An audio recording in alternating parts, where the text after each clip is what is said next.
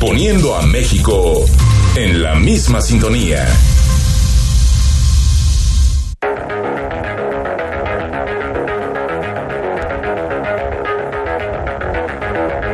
Escuchas imagen.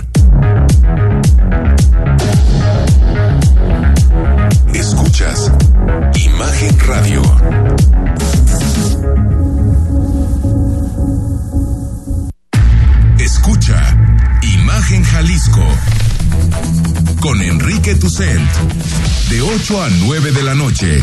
93.9 FM Imagenguadalajara.mx Imagen. Más fuertes que nunca.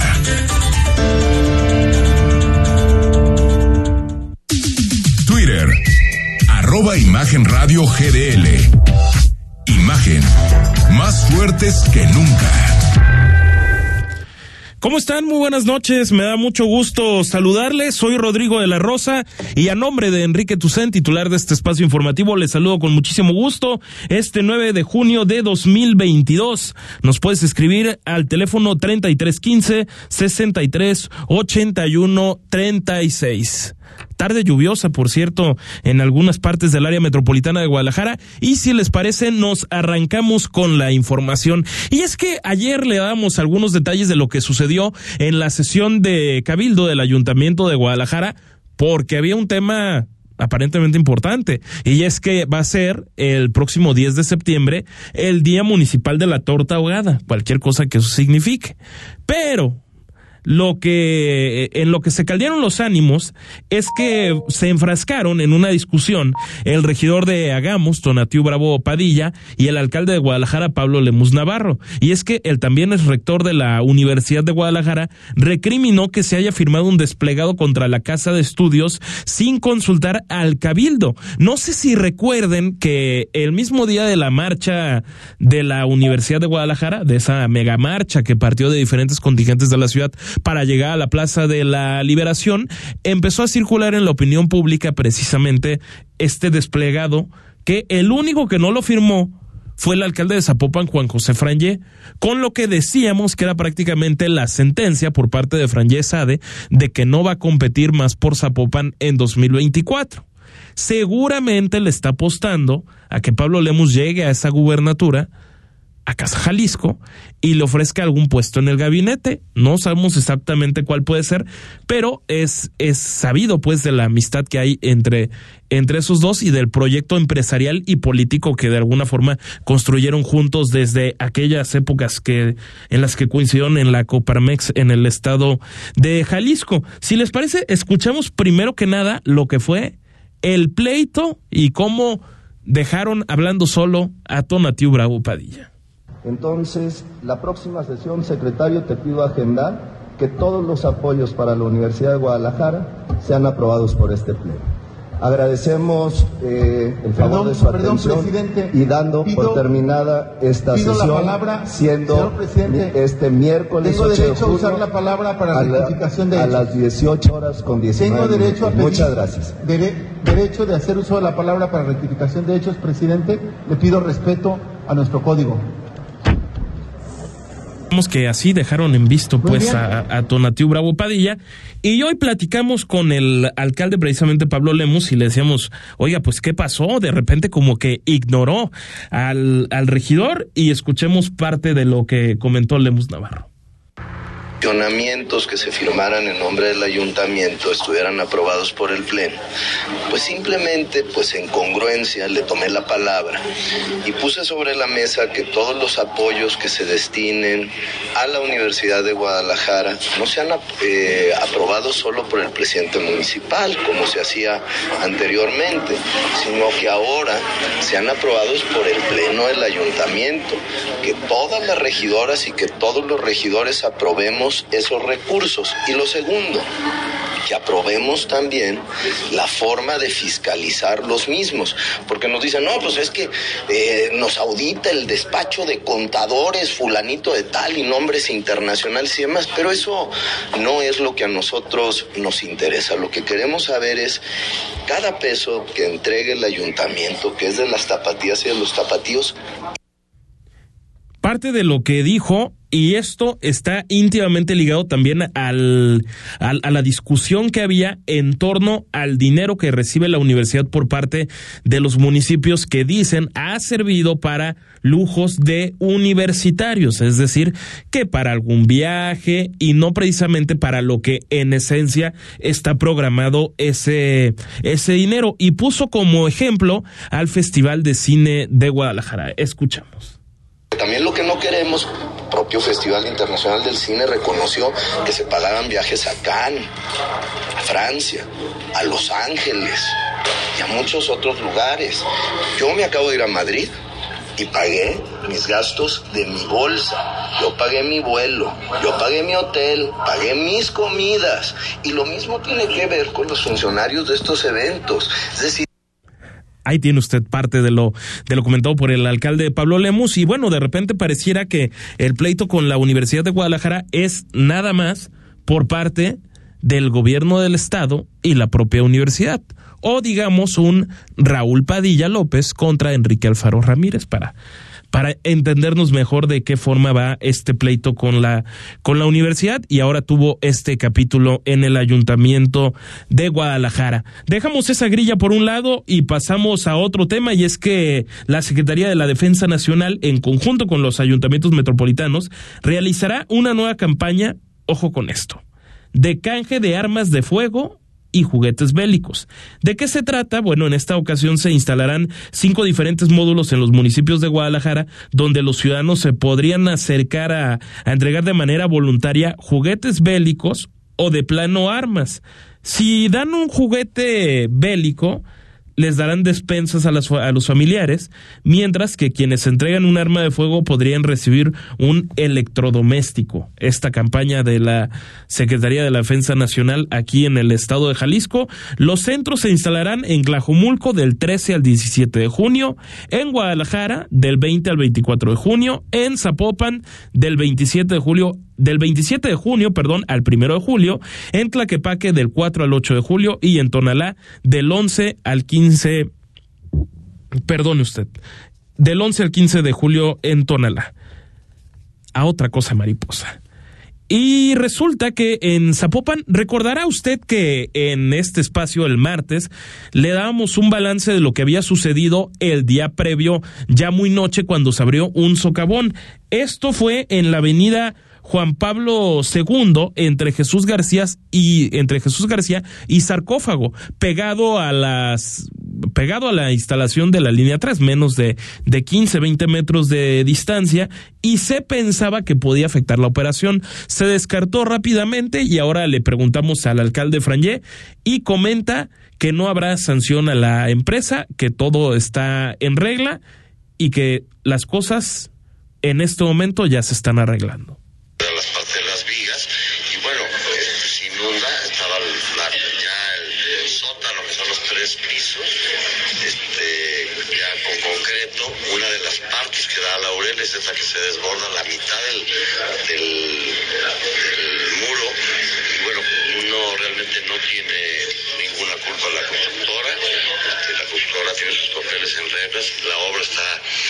la clausuramos. ¿Por qué razón? Por cuidar que no hubiera algún problema, algún accidente, alguna cosa.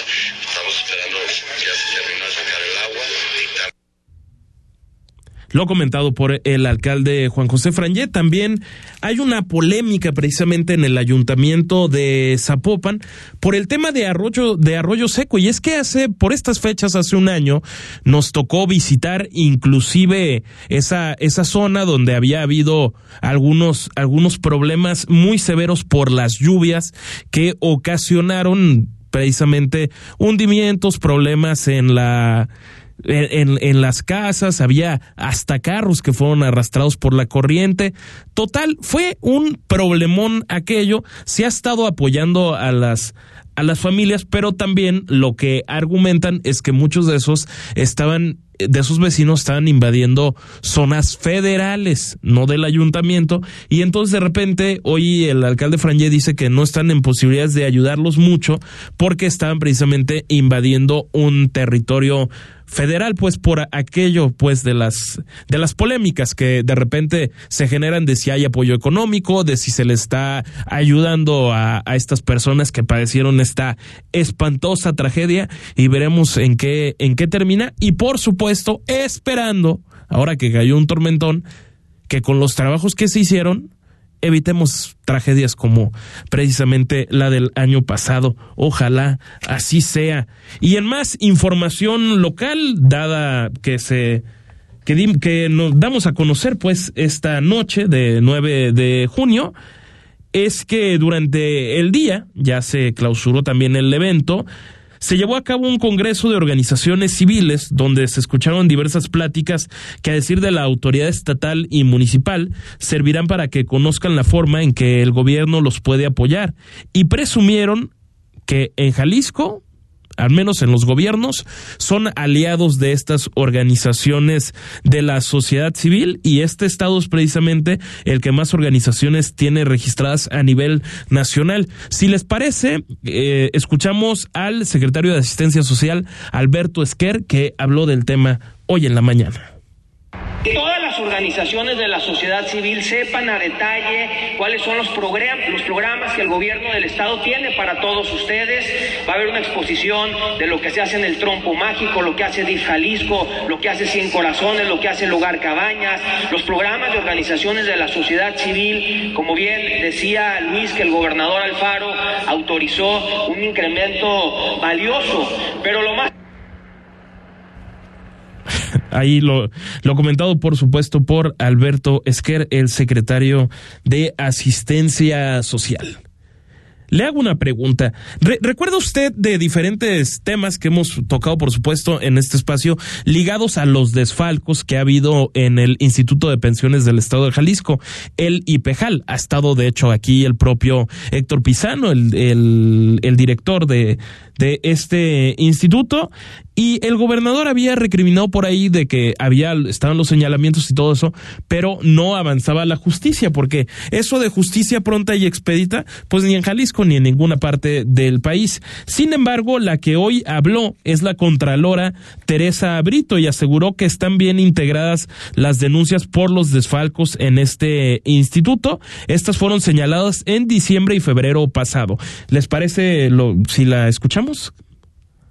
Dos últimas denuncias de diciembre y de febrero van bien integradas. Tenemos una serie de elementos. Quiero comentarles que además de las denuncias presentadas, hay procesos de responsabilidad administrativa. El, trabajo coordinado que se está llevando a cabo con la Fiscalía Anticorrupción, yo espero que dé pronto, muy pronto resultado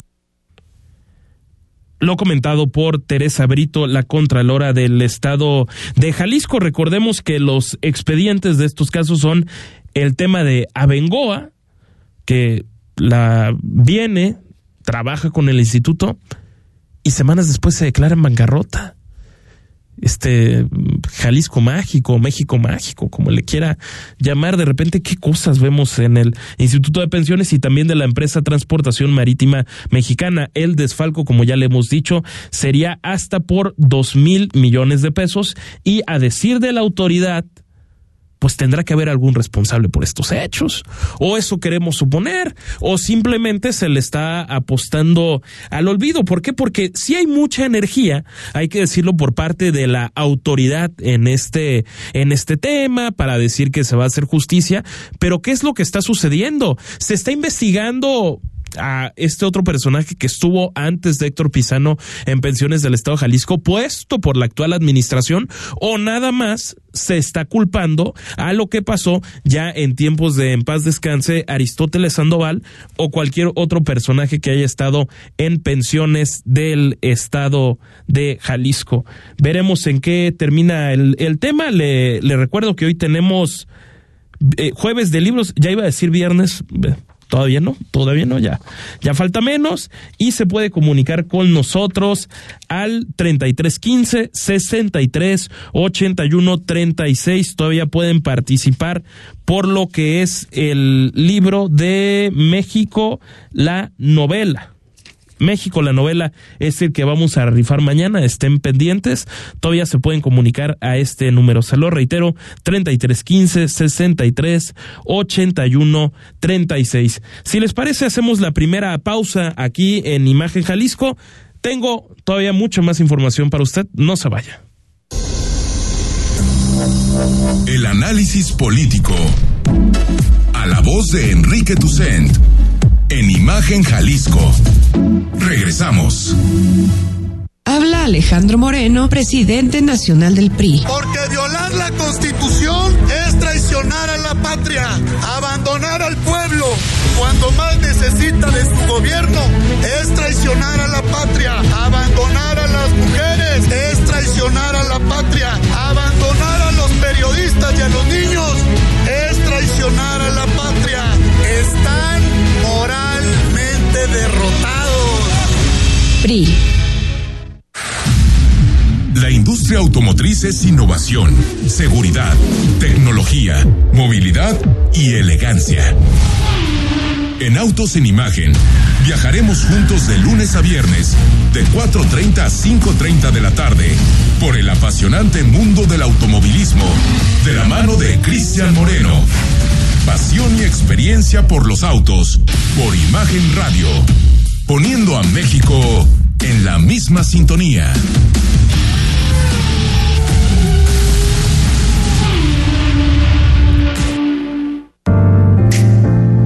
Imagen. Sonido. Sintonía.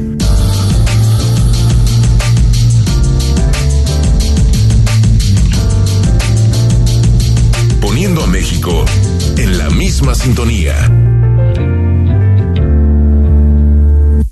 Las voces más importantes del análisis político en Jalisco, en un espacio para comentar, reflexionar y polemizar sobre los temas de tendencia a nivel local, nacional e internacional.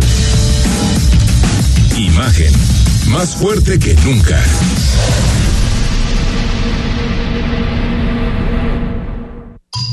Estás escuchando Imagen Jalisco con Enrique Tucen.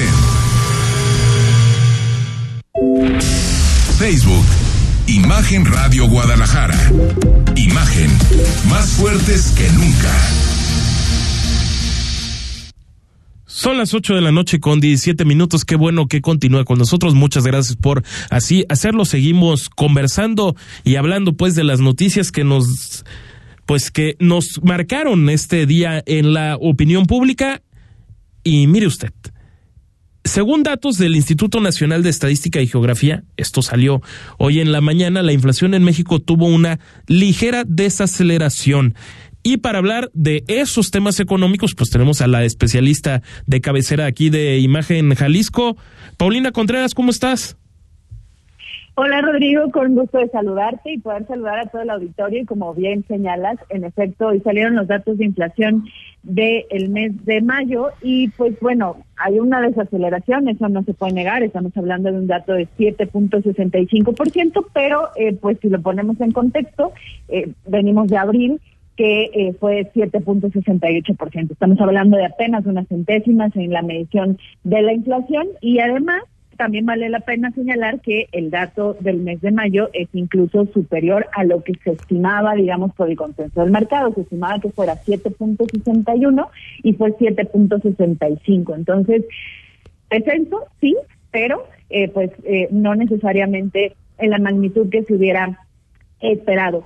Y además, también hay que eh, poner otro tema sobre la mesa. Ciertamente, pues ya está en vigor este programa eh, antiinflación por parte que, que, se implementó por parte de la presidencia en conjunto, pues con diferentes marcas y empresas, eh, sobre todo relacionadas con el sector de alimentos. Y la realidad es que, eh, pues tampoco se ve muy, muy claro el, el, impacto. Algunos podrían decir, bueno, es que apenas van algunas semanas o meses, pero la realidad, o, o, o días, perdón, pero La realidad es que el, tema, particularmente de los alimentos, pues no se ve y hay alimentos en los que no solo se ve una baja en el precio, sino que incluso hay incrementos. Solo por, por mencionar el dato, eh, pues la inflación en alimentos fue de 13.36% en mayo de este año, comparado con la inflación general que es este 7.65. Entonces prácticamente los alimentos particular casi duplican la inflación que se vive de, eh, de manera generalizada, En, en este caso, Paulina, ¿esto significa que puede ser,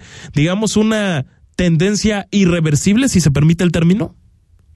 Pues más que irreversible, el, punto aquí está en que la contención es, difícil de lograr con estas eh, medidas anunciadas y más porque pues sigue estando ahí el problema central relacionado con eh, pues los energéticos, con eh, también los temas de eh, granos, por ejemplo, mm, por poner un ejemplo, pues la tortilla de maíz, que es un alimento básico en la dieta del mexicano, tiene una variación de 15.65%, harina, por ejemplo, de trigo, también tiene una variación importante de 23.51%, el aguacate de más de 80% en términos anuales, casi nos cuesta el doble de lo que costaba hace un año y ya hace un año estaba relativamente más caro estado eh, acostumbrados, ¿no? Entonces, eh, más que yo llamarle irreversible, me parece que es eh, difícil de contener en el corto plazo y eso pues está reflejando en las mediciones que particularmente en lo que respecta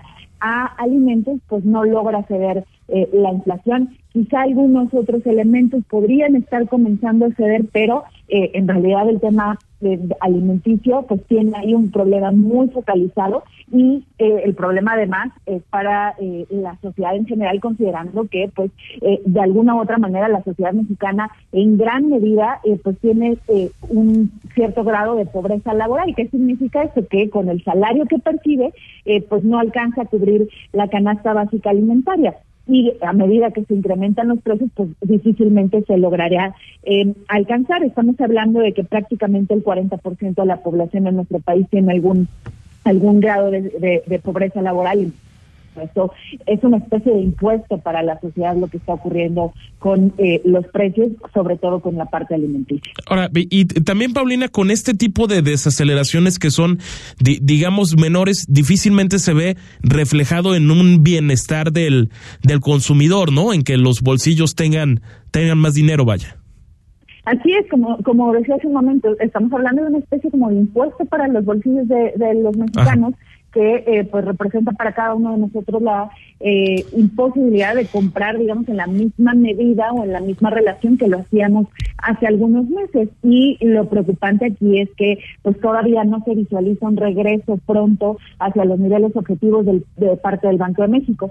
Y justamente hablando ahorita que eh, decimos del Banco de México, pues bueno, hacia finales de este de este mes veremos la decisión de política monetaria por parte del Banco Central, que eh, pues básicamente sería subir la tasa de interés no, digamos, no se visualiza que sea de otra manera, pero la, la duda sería la magnitud. Recordando que subir la tasa de interés, que es el costo del dinero, pues es la medida que por excelencia tiene el Banco de México para poder eh, buscar contener la inflación. Entonces, estaríamos hablando eh, prácticamente, el consenso habla de un incremento, pero además de un incremento todavía más fuerte del último movimiento, estaremos hablando probablemente de 75 puntos base, porque pues el dato publicado el día de hoy refuerza, digamos, este argumento de seguir teniendo esta política monetaria para poder atenuar lo que seguimos viendo en materia inflacionaria, Rodrigo. Gracias, Paulina. Gracias a ti. Muy buenas noches para todos. Buenas noches. Continuamos con, con más información. Dylan, tenemos por ahí el comentario de Jean Paul. Nos habla sobre la línea 4. Este tema ojo, interesante de lo que, de las polémicas que ha tenido esta línea que correrá por Tlajumulco, eso que llamaron 12 años de lucha desde el gobierno del estado hace un par de semanas. Lo escuchamos. De acuerdo con cifras oficiales, la ya muy necesaria línea 4 del tren ligero costará alrededor de 10 mil millones de pesos de los cuales números cerrados 20% serían aportados por parte de la federación, 20% por parte del Estado y el restante 60% a través de un innovador esquema de asociación público-privado. Lo primero que debe aclararse es que esta debe inscribirse en el registro de obligaciones, como su nombre lo indica, porque si bien se trata de una inversión de recursos privados, estos requieren tener un aval del beneficiario último del servicio, en este caso los jaliscienses. Estos esquemas de sucesión, se ha demostrado en otros países, bien instrumentados, permiten quitar prisión al nivel de apalancamiento del Estado para no distraer recursos importantes del presupuesto para seguridad, obras sociales o para impulsar la economía y darle un sentido de autosustentabilidad al proyecto en el largo plazo. La condición es que este proceso se dé con absoluta transparencia, de manera ágil y que se cuente con un tren, un tren a la altura de las expectativas. El reto del gobierno estatal será explicar de manera muy sencilla los beneficios del esquema para que todos lo entendamos, pero de entrada, el esquema desde mi punto de vista es un acierto por parte de la administración estatal. Hasta la próxima, estimado Enrique. Ahí tiene usted el comentario de Jean Paul, dando un punto de vista de que resulta positiva, pues, esto, esto que le llaman APPs, asociaciones público-privadas, que está el eterno debate de si es deuda. Ya vimos que ante la Secretaría de Hacienda y Crédito Público no es una deuda, sin embargo, está la insistencia por algunos diputados en el Congreso de Jalisco en, en específico de que se habla de que hay un, una deuda y ya no quieren más deudas porque sumando las, las deudas que ha habido en esta administración, esa polémica de seis mil millones de pesos en junio, precisamente por estas fechas hace, hace dos años y otra previa, estamos hablando de más de once mil millones de pesos. También ya hemos dicho, no, no es mi, mi terreno, ni mucho menos mi especialidad, nada, nada de eso, pero las deudas no necesariamente son malas. Recordemos aquel tecnócrata que hoy está muy bien disfrazado, Mario Delgado diciendo que un gobierno que no contrata deuda está condenado al suicidio. Eso lo dijo él textualmente. Bueno, nos vamos a un poco de la grilla nacional y le comento que ante la intromisión del gobierno federal en las elecciones del pasado domingo y por lo que llaman una cerrazón al diálogo con la oposición por parte de los morenistas, el, y del presidente Andrés Manuel López Obrador, la coalición Va por México presentó una moratoria constitucional. Básicamente están comentando los líderes de estos grupos, del PAN Marco Cortés, del PRI el impresentable de Alejandro Moreno Cárdenas y del PRD Jesús Zambrano, que pues no apoyarán ni aprobarán ninguna iniciativa a, a, reforma, adición o modificación a la Constitución al menos lo que resta de esta legislatura. Es la voz de Marco Cortés.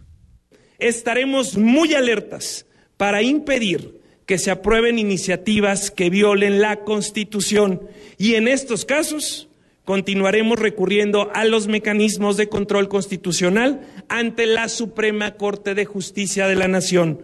Cuarto, como oposición responsable, siempre continuaremos impulsando diversas iniciativas a la legislación secundaria. Siempre seguirán nuestras legisladoras y legisladores trabajando para que se mejore cualquier aspecto en la calidad de vida, de salud, economía y seguridad de las y los mexicanos. Y en bueno, la parte que yo sí veo positiva de, de este tema es que de, de facto ya no, no habrá una desaparición del INE, tal cual lo conocemos, y no vamos a pasar a estas, ay, pues a estas tonterías del Instituto Nacional, eh, Instituto Nacional de Elecciones y consultas, una cosa así medio, medio, medio extraña y también la aberración de desaparecer a los, a las OPLES, es decir, los organismos públicos locales que organizan elección, la participación ciudadana a nivel local. Lo comentado pues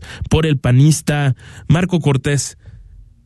Y en más de lo nacional, ¿recuerda usted al avión presidencial?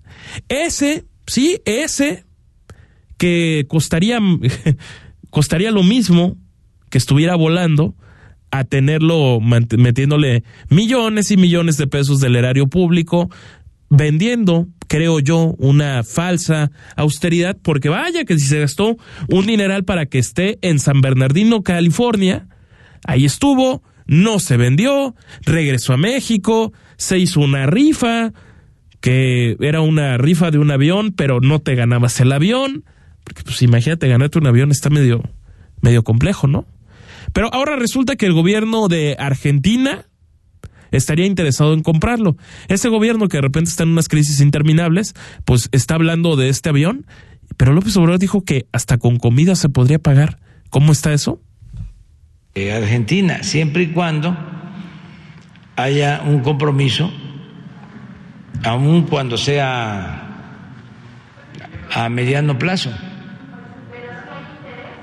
con intereses. No, de, Argentina. hay interés de comprarlo en Ah, pues nos mandaron a decir que tenían 30, pero ya les eh, hablé de que en el último avalúo son 110. Entonces sí podemos entregarlo sin problema los 30 si hacemos un convenio de que nos van a pagar este, hacia adelante, con alimentos, o sea... ¿Con alimentos? cualquier cosa que eso signifique. La verdad no, no, no entiendo mucho y también le comento que en seis años de la administración que encabeza la jefa de gobierno de la capital del país, Claudia Sheinbaum, se ha realizado una inversión histórica en movilidad, o al menos eso presumió la jefa de gobierno. En seis años, la administración encabezada por la jefa de gobierno de la Ciudad de México, Claudia Sheinbaum, habrá realizado una inversión histórica en movilidad, lo cual a poco más de tres años de gobierno ya se refleja en un transporte público, en su mayoría, eficiente y de calidad. En entrevista con Grupo Imagen comentó que una de las apuestas de su gobierno es dar a la ciudadanía un servicio adecuado de transportación que sea accesible y que les brinde seguridad. De ahí que se haya puesto en marcha el Programa Integral de Movilidad Sustentable 2019 2024. Sheinbaum Pardo sostuvo que la mejora del transporte público se sustenta en tres ejes. El primero de ellos es que solo entre el 25 y 30% de los habitantes de esta urbe tienen vehículo particular. El resto hace uso de los diferentes sistemas de movilidad, tanto públicos como concesionados. Sheinbaum destacó el funcionamiento de la tarjeta de movilidad integrada que es aceptada en todos los sistemas de transporte público y consideró viable la armonización de la movilidad en la ciudad. Sin embargo, dijo, si bien como gobierno en su trabajo, la ciudadanía tiene que hacer su parte con el cumplimiento y respeto de las normas. Para imagen, Wendy Roa. Gracias a nuestra compañera Wendy Roa y este tema de la Ciudad de México. Y vamos a irnos al corte comercial, no sin antes escuchar el comentario también de Paulina Hernández. Ya estamos en el, en el bloque, pues, de lo que nos dejó todo el, el panorama nacional y Morena y las elecciones, esas que ganó 4 a 2 el domingo. El domingo pasado hubo elecciones en seis estados de la República. Como sabemos, Morena gobernará cuatro gobernaturas, Hidalgo, Tamaulipas, Quintana Roo y Oaxaca, mientras que la oposición se quedó solo con dos, Aguascalientes y Durango.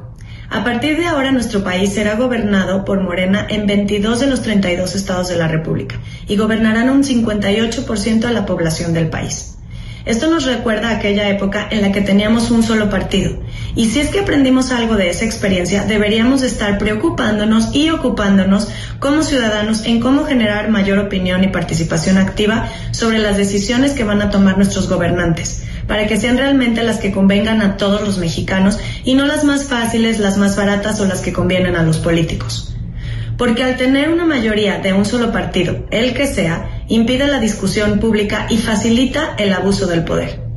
Hay varios elementos que implican la participación ciudadana. Una es la electoral. Y el domingo constatamos que no superó el 55% de la asistencia a las casillas en ninguna de las seis entidades.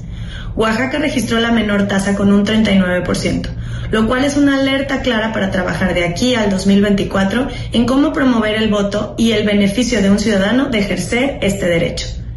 Otro elemento es el involucramiento de la ciudadanía en la vida pública, en las colonias, en las asociaciones de familias, en las escuelas, en los foros de consulta, en los medios de comunicación, entre otros. Mientras haya ciudadanos participando de diferentes filosofías, intereses y pensamientos, habremos de acercarnos a la verdadera democracia.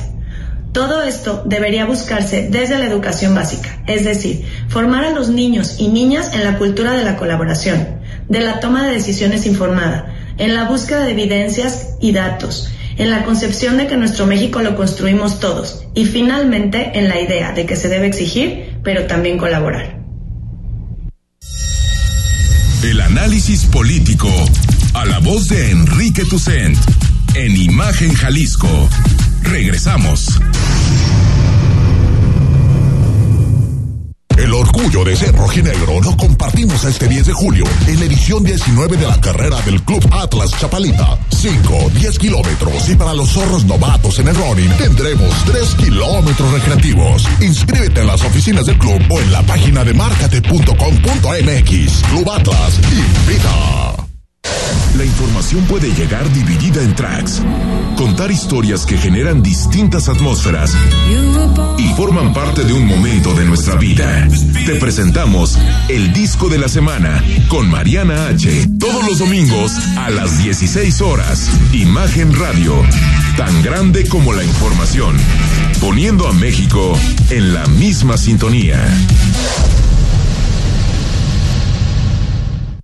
Hola, me llamo Yadira. Nací en Juchitán, Oaxaca, pero vivo en Querétaro desde hace siete años. Lo más difícil fue adaptarme a su forma de vida. Todo es muy rápido. Lo mejor de vivir aquí es su clima cálido, peña de Bernal y que hay oportunidades de trabajo. Yo creo que el mejor lugar para vivir es donde me siento en paz y con estabilidad laboral. México es un país de origen, tránsito, destino y retorno de personas migrantes. Migrar es humano. Comisión Nacional de los Derechos Humanos. Defendemos al pueblo. El análisis, la polémica, lo asombroso, el interés. Todo eso somos. Imagen Radio, poniendo a México en la misma sintonía.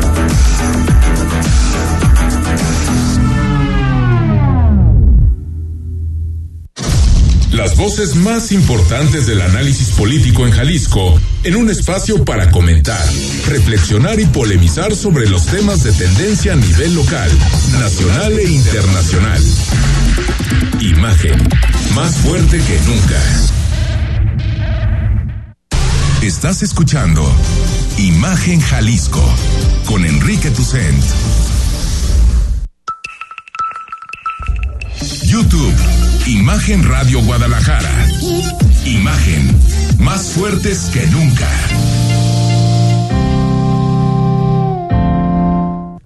8 de la noche con 36 minutos. Gracias por continuar con nosotros en Imagen Jalisco. Y como todos los jueves, platicamos con nuestros amigos del despacho de abogados Rabinal Ruiz Cortés, Garza Alfaro Asociados. Y ahora nos visita Enrique Ruiz. ¿Cómo estás, Enrique? Qué gusto saludarte. aquí. ¿Cómo va todo? Todo muy bien. Aquí con las lluvias de Guadalajara, ¿no? Y el tráfico. con las grillas últimamente o no tanto? Las grillas son divertidísimas. son divertidas. Oye, y algo que no fue tanta tanta grilla, pero pues es la nota rosa, pues por así decirlo. Es como una nota rosa que pasa a la nota pues muy política, mucha grilla, porque hay mucho dinero de por medio. Y es el caso de, de Johnny Depp, el actor de Hollywood, y su ex esposa también. Amber Heard. ¿no? Amber Heard. Esa mera. Esa mera. Se me andaba yendo el nombre. Pero a ver, finalmente, ¿en qué quedó esa esa sentencia es un tema que no hay que subestimarlo porque digamos que ella acusó que había violencia de género en su contra y resultó que fue al revés. Así es. Mira, eh, sin hacerle cuento muy largo, en, un juicio que nosotros considerábamos como firma legal que se iba a llevar años, eh, contrario a lo que pasó, eh, se llevó un mes hace un mes más o menos estábamos hablando de este mismo tema. Rapidísimo, se llevó a cabo el jurado, el jurado deliberó en tres días y en tres días se terminó que Johnny Depp tenía la razón de las cosas. Pero bueno, la razón de las cosas era irrefutable, Rodrigo. ¿Por qué era irrefutable? Porque los propios testimonios, las propias declaraciones que la abogada Johnny Depp le hizo hacer a Amber Heard en sus deposiciones, se dieron cuenta que era una mentirosa compulsiva. Es decir, era una mitómana le preguntaron que si estaba tal fecha en el edificio donde ellos habitaban, dice que dijo que no, le mostraron un video que sí estaba, dijo, dijo que estaba golpeada, le mostraron un video donde no parecía golpeada con el nuevo novio que tenía que metió a su departamento.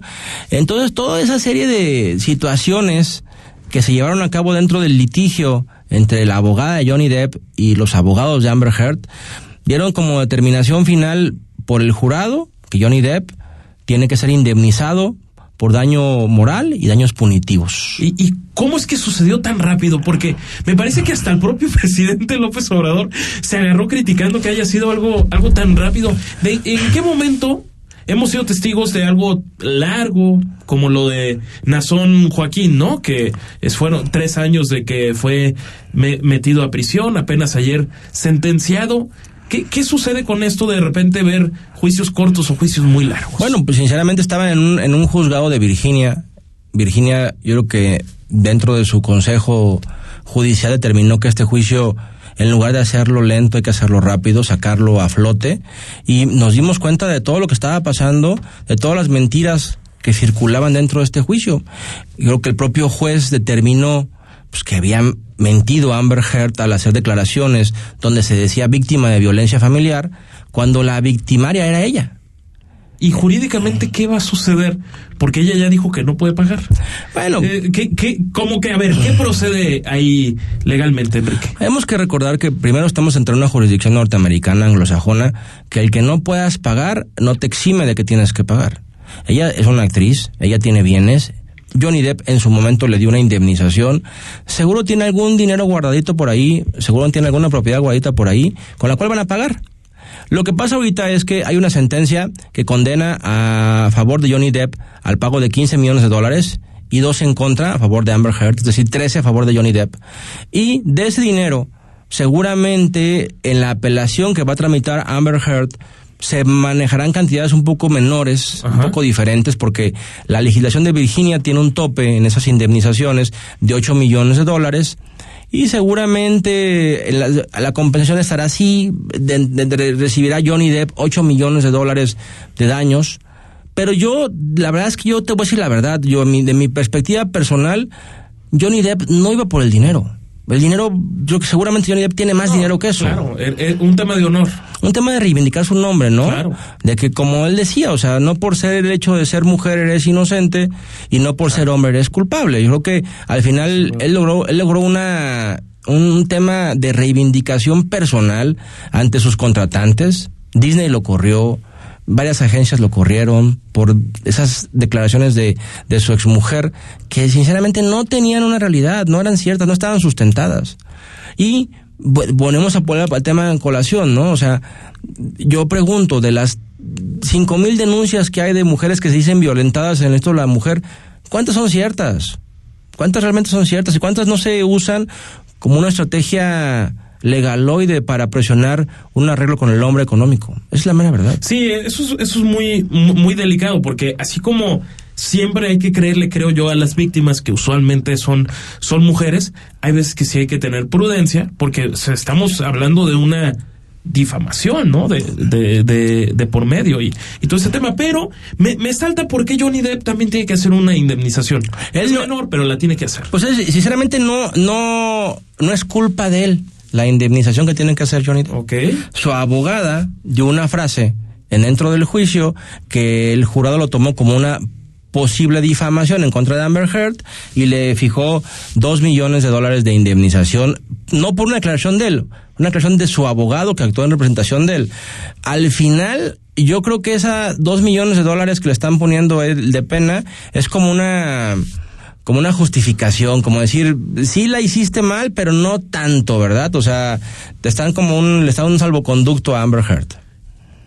Una especie de pedo. Sí, yo sí lo veo. Qué, tema. Oye, y eh, en, en Estados Unidos sigue siendo un, un, un, delito, o sea, ahora sí que supongo que a nivel de estados, el tema de la difamación como tal, porque creo que en México ya no está tipificado como, como tal, ¿qué, qué sucede en, en, ese caso? No, no, no. La difamación como tal, daño moral como tal, el daño eh, funciona igual. O sea, aquí también en México ya, ya hay sentencias de la corte que han pronunciado, por ejemplo, en el caso de Mayan Pal, de, en el caso de un hotel en Quintana Roo, donde un niño se electrocutó en una alberca, ya la corte se pronunció sobre los daños punitivos y los daños así. O sea, ya existen. Eh, la difamación sigue siendo un delito.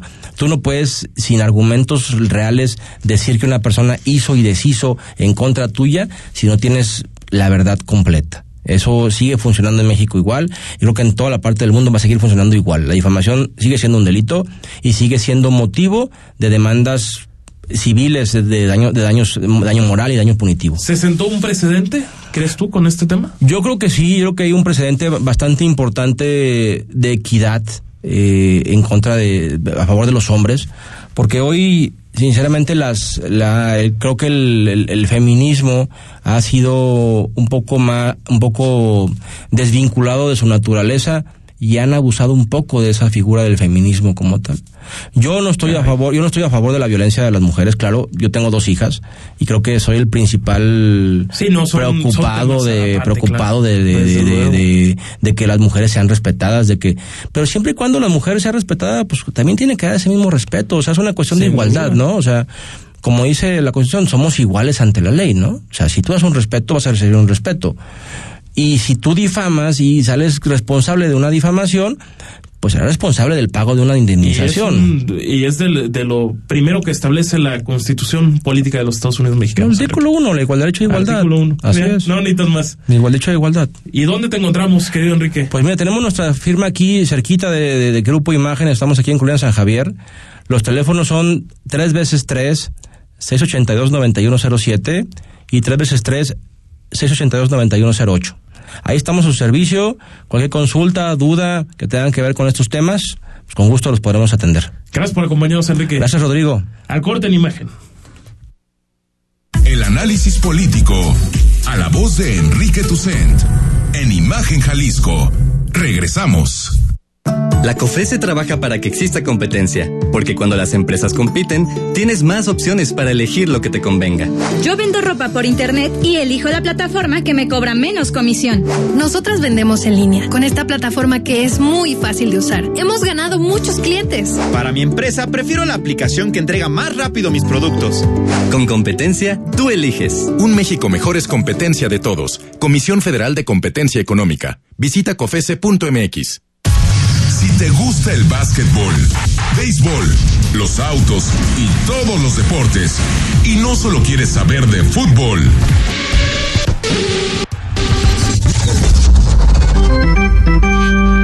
te invitamos a que escuches todos los domingos, de 8 a 10 de la noche, Imagen Deportiva, por Imagen Radio poniendo a México en la misma sintonía.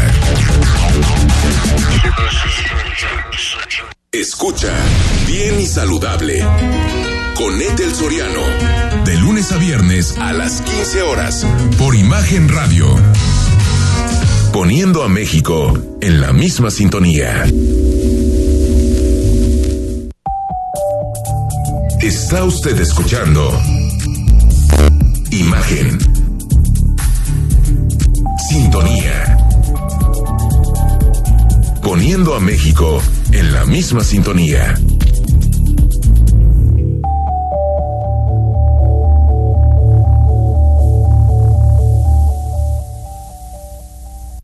Las voces más importantes del análisis político en Jalisco, en un espacio para comentar, reflexionar y polemizar sobre los temas de tendencia a nivel local nacional e internacional.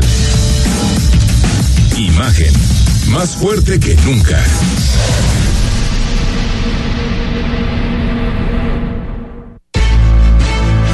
Estás escuchando Imagen Jalisco con Enrique Tucent. Instagram, arroba Imagen Radio GDL. Imagen, más fuertes que nunca. 8 de la noche con 47 minutos. Seguimos aquí en Imagen Jalisco y es jueves, jueves de libros. Pues parece que ya es un tema más agradable, ¿no? Que andar escuchando tanto de la política que a veces nos deja cosas tan divertidas. Carlos López de Alba, ¿cómo estás? ¿Cómo están amigos? Este, bien, contento de estar aquí con ustedes. Ya crudo de la cruda rojinegra de, de, la semana pasada. Ya poco a poco, poco, poco a poco está ya, te cayó el 20. está escampando emocionalmente. Todavía no. Yo creo que vamos a ver cómo nos va de aquí a septiembre. Ya no queremos tricampeonatos. ¿eh? Este, pero mira, ahorita que decías esto, eh, hoy te, a ver, hoy tienes de la tiempo. A ver, ¿qué nos... Yo sabía, mira, yo sabía ahorita te decía antes de entrar al aire que iba a llegar un día en que el programa de literatura iba a tener un blog bloque de noticias y ese día ha llegado. Este, pero saludos Pero a. te lo voy a rebatir porque fue bloque y medio de noticias. Ah, bueno, bueno. Bueno, bueno. Pero saludos a Enrique que está en el AIFA. Este. No, ojalá hubiera estado en el AIFA. Este, Caray, seguramente escuchándonos. Quedó varado en el Y ahorita que de decías, mi querido Rodrigo, de, de que ya basta de política y vamos pasando a cosas más, más alegres, eh, pues yo quisiera seguir hablando un poco de política, pero desde un sesgo más creativo, que es el que, que nos atañe hoy con este libro.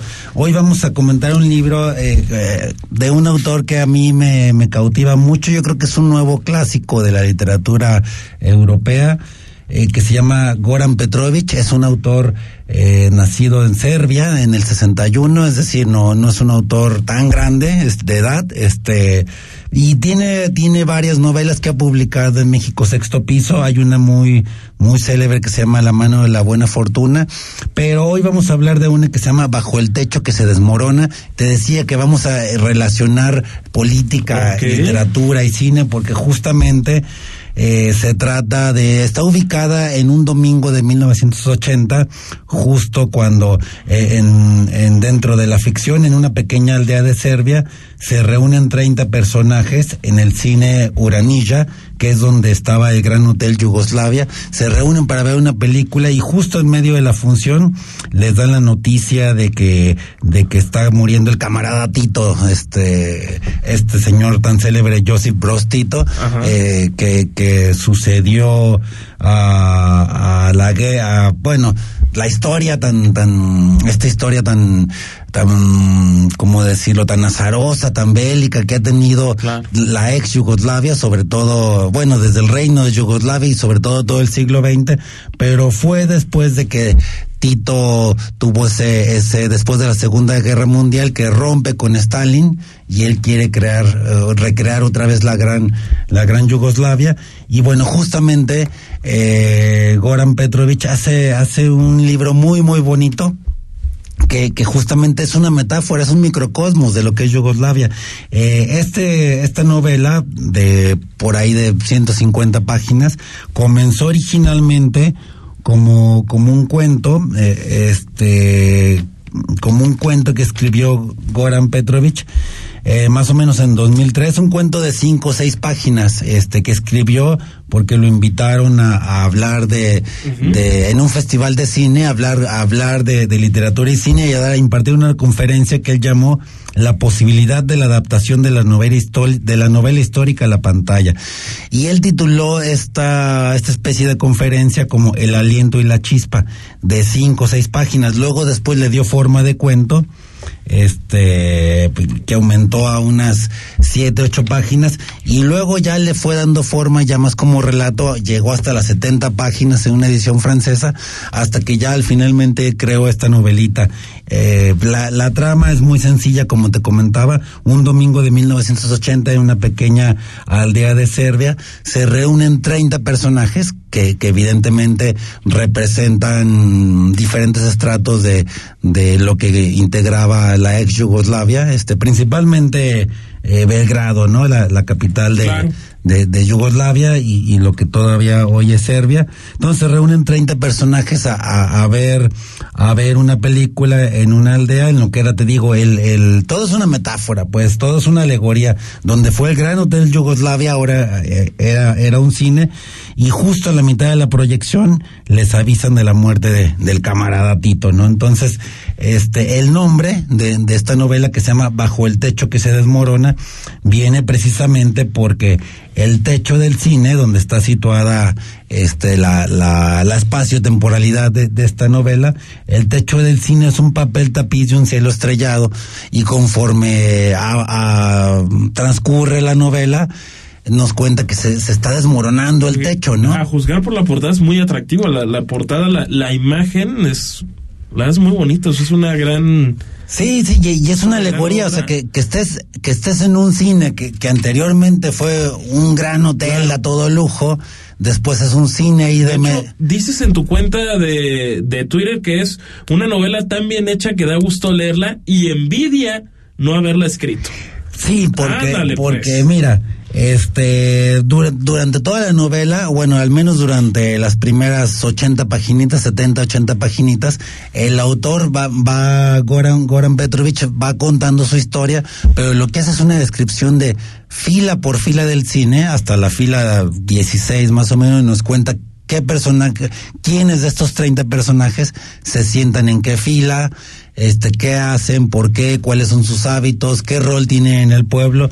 Entonces, este, justamente, por eso te digo, mmm, yo digo que es como, para mí, por ejemplo, uno de los escritores mexicanos más imitables y más imposibles de imitar es Juan Rulfo. No es de esos autores que dices, yo terminas de leer un cuento y dices, qué bueno está, cómo me gustaría haber escrito algo así, pero pues eso difícilmente va a pasar. Entonces, bueno, y... Oye, quienes dicen que el escritor es Pedro Páramo, ¿no? Decía por...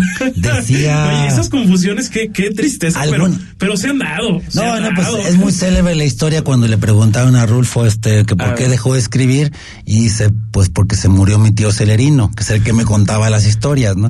Ah, Entonces, este, pero bueno, te decía que era que, que este libro es una es una alegoría este de, de la representación eh, y de la búsqueda de identidad de, de- del ciudadano balcánico este porque en el relato el hotel es nacionalizado y proyecta solo películas este yugoslavas y soviéticas. Y tras la ruptura de Tito y Stalin y sobre todo tras la muerte de Tito este entonces empiezan a pasar películas más occidentales no más más lo que toda la, la todo toda la sociedad eh, balcánica este bueno específicamente de, de Belgrado que es lo que quería ver, que quería ver qué películas occidentales, películas de Hollywood, Marlene Dret- Dietrich, Dolores del Río, o sea, todo lo que era el gran cine de oro de la época. Entonces, el cielo estrellado del cine eh, es una es una alegoría, se, desmo- se desmorona como su nación, es una alegoría del fin de una era de la sociedad serbia y bueno, tristemente del fin de una era que no de una era horrible de guerras que no dio lugar a un proceso de paz, sino un proceso que ya conocimos después en los noventas que fue bastante, bastante triste, ¿no? Y ya generó en la disolución final eh, geopolítica Claro. de, de la región. ¿Qué tema? Es una, ¿Qué es una novelaza porque para ser tan geopolíticamente complejo lo despliega muy bien Goran Petrovich y lo publica Sexto Piso, Piso en México y es, es además es una muy buena En traducción. esas rompemos récord de participaciones, ¿eh? Se pueden anotar, recuerden al 33 15 63 81 36 y se nos impone la dictadura del tiempo, Carlos. Qué triste. Este, y bueno, hablando de eso ya platicaremos después, pero es, es- tiene guiños muy irónicos la novela porque dentro de todo hay un, hay un, quieren comprar un, un loro en un mercado y cuando van le dicen, ¿cómo se llama el loro? ¿Cómo se llama el perico? ¿Cómo se llama el cotorro? Le dicen, democracia.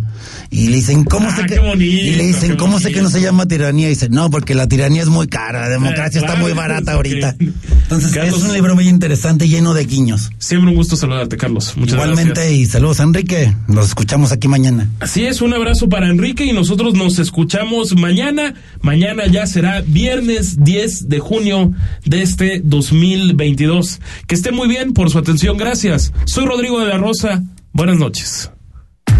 Escucha Imagen Jalisco con Enrique Tucent de 8 a 9 de la noche 93.9 FM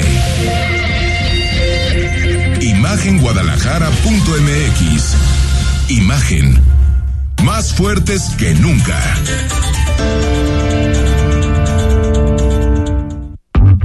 Hola niñas y niños, soy el Águila Coconi. ¿Te gustaría ser magistrada o magistrado electoral? Te invito a participar en la quinta edición del Tribunal Electoral Infantil 2022. Graba un video y cuéntame, ¿por qué los valores de la justicia y la democracia son muy importantes para la niñez mexicana? Tienes hasta el 31 de agosto para enviar tu video. Consulta la convocatoria y las bases en www.go.mx diagonal Tribunal Electoral Infantil. Tribunal Electoral del Poder Judicial de la Federación.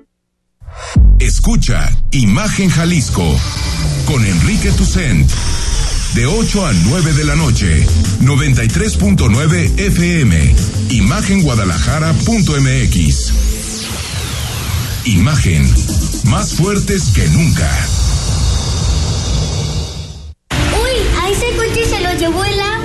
En temporada de lluvias hay que tomar precauciones. Nunca cruzar la corriente en una inundación. Tan solo 50 centímetros de agua pueden llevarse un coche. Consulta los pronósticos del Servicio Meteorológico Nacional. Ten una mochila de emergencia, agua potable, protege tus documentos y hazle caso a las alertas de protección civil. Esta temporada de lluvias y ciclones, juntos nos protegemos mejor. La Conagua y el Servicio Meteorológico Nacional te informan por tu seguridad. Gobierno de México. XH SC 93.9 MHz con 200.000 watts de potencia. Transmitiendo desde Avenida Rubén Darío 746 tercer piso, Colonia Lomas de Guevara, Guadalajara, Jalisco. Código postal 44657. Imagen. Poniendo a México en la misma sintonía.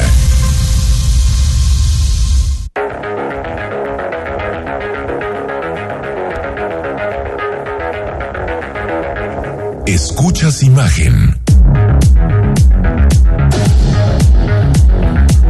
Escuchas Imagen Radio.